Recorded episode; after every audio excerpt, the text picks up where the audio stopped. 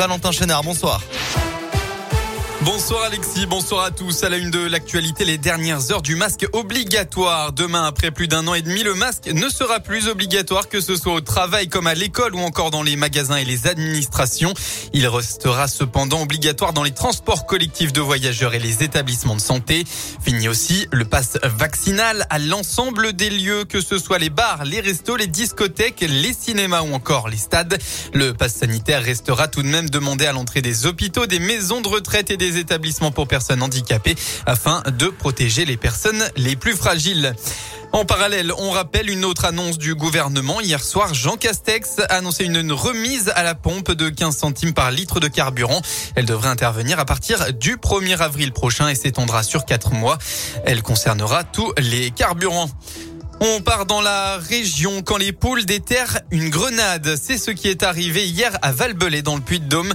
L'engin explosif a été découvert par le propriétaire du poulailler. Elle est encore goupillée malgré un peu de rouille.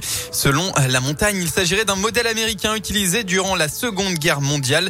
Une équipe de déminage venue de Lyon devrait intervenir dans les prochains jours.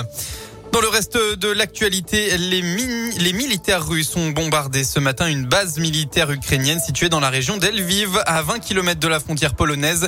35 personnes sont décédées et plus de 130 personnes sont blessées selon un dernier bilan. De potentiels étrangers figurent parmi les victimes.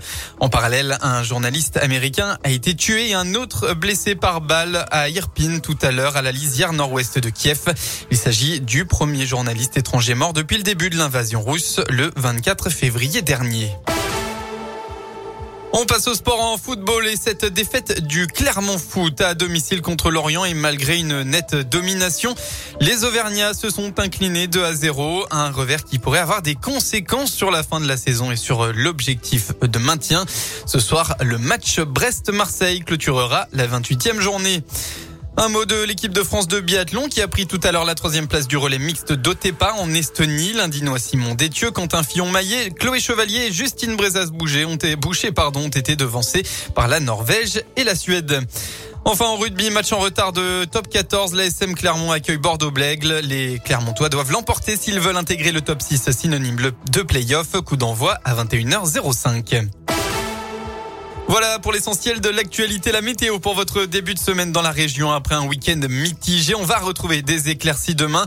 Le ciel sera légèrement voilé, notamment dans l'Ain et le nord de la Loire. Au maximum de la journée demain, il fera entre 13 et 15 degrés.